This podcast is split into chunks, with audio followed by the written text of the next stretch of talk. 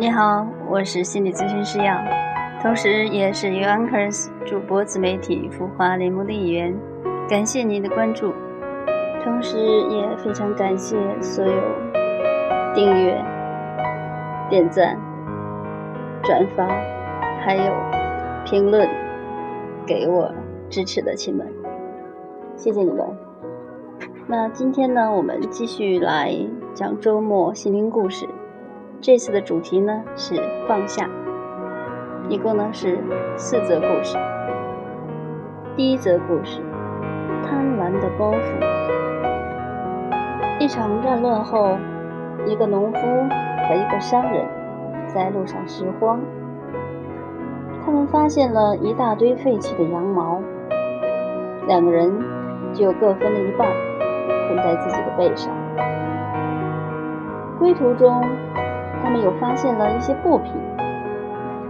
农夫将身上沉重的羊毛扔掉，选了些自己扛得动的较好的布匹。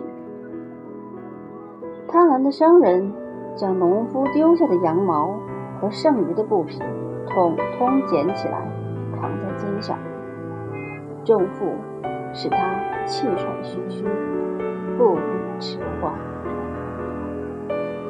走了不远。他们又发现了一些银质的餐具。农夫将布匹扔掉，捡了些较好的银器背上。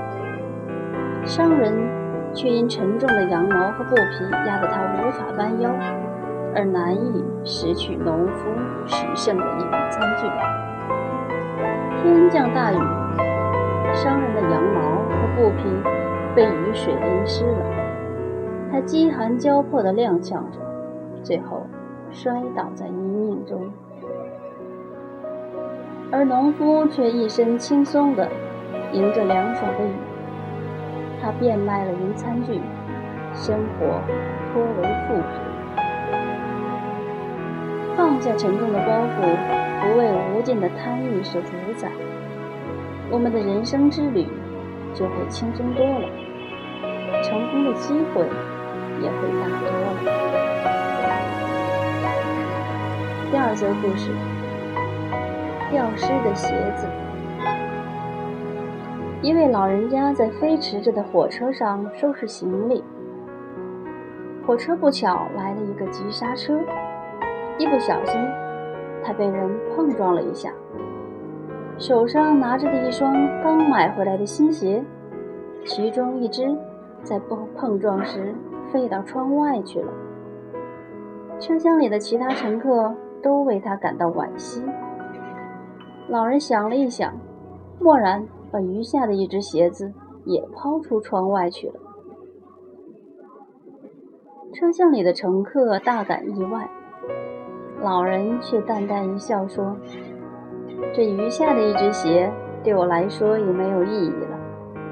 但如果有人捡到第一只丢失的鞋子后，又再捡到刚才抛出去的第二只鞋子。”那就变得有意义了。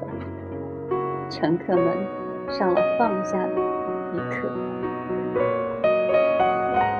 第三则故事：过河的女人。日本的一休禅师有一回带着一个小沙弥出门，在路上遇到山洪爆发，冲毁了桥梁。师徒二人不得已，只好涉水而过。正当他们准备渡河时，看到一位身穿整齐和服的年轻女士，正焦急地在河岸踱来踱去，很想过河，却又害怕弄脏弄湿了她那整齐的和服。他看到有人前来，就要求禅师背他过河。一休二话不说，就把他背过河去了。随行的小沙弥心中颇有疑惑，认为师傅言行不一。平日教导寺院中的师兄弟们要遵守戒律，远离女色，怎么今天又不是那么回事儿了？日子一天天过去，可小沙弥始终放不下师傅背女人的心结。终于有一天，向一休禅师。吐露了不满之情。禅师听了，叹道：“哎，你实在太辛苦了。我背女人过河就放下了，可你把她背在心上，还背了这么久。生活里，我们背负了多少人世间的是非和心结？华严经说得好。”舍下这些心头的重担，身心才能感到清安，日子才能过得自在。好，第四则故事：衡量生命的轻重。有一位大学讲师正在给同学们上课，大家都认真地听着。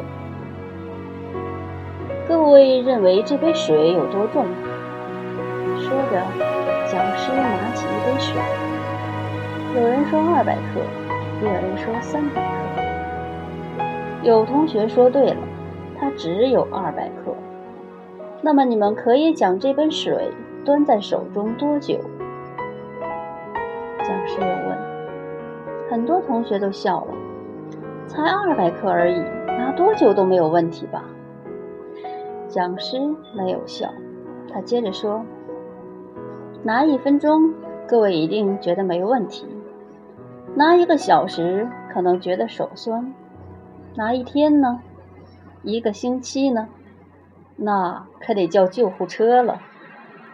大家又笑了，不过这回是赞同的笑。讲师继续说：“其实这杯水的重量很轻。”但是你拿的越久，就觉得越沉重。这如同把压力放在身上，时间长了就会觉得越来越沉重，而无法承担。我们必须要做的是放下这杯水，休息一下，之后再拿起。只有这样，我们才能拿得更久。所以。我们所承担的压力，应该在适当的时候放下，好好的休息一下，然后再重新拿起来，如此才可承担更久。是的，随着社会进步，人们的生活和工作也越来越忙，压力和负担也越来越重，不妨在适当的时候放下重担。轻松一下，稍作休息后，再重新拿起，也不迟。